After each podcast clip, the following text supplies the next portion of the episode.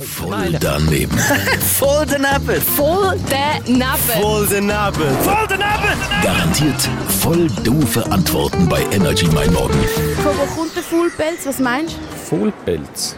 Vom Fuhltier. Wie unterscheidet man normalen Pelz von Fullpelz? Ja, der Fuhlpelz ist äh, flauschiger und hat längeres Haar. Ja. Würdest du selber Fullpelz tragen? Ich finde es mega schön, mega flauschig, mega, mega schön zum Anschauen. Aber ja, hä. Von wo kommt dann der Fullpelz? Der Fullpelz kommt meistens aus Russland, Wieso weißt du das? weil die Russen äh, recht auf das achten, dass sie äh, Fullpelz haben und das Teuerste und das Beste. Was ist ein Fuhlpelz überhaupt? Was denkst du?